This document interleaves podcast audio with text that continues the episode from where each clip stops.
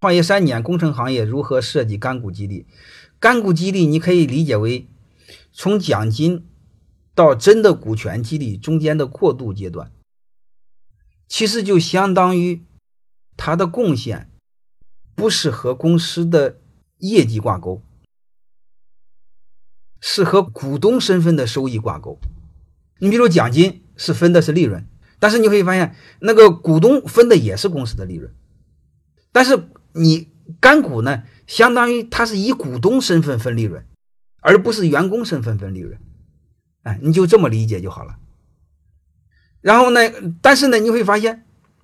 你怎么让他做到又有积极性，然后又有股东的感觉，又将来能转成实股，那你就听听我的线上的两个小时，你听听吧。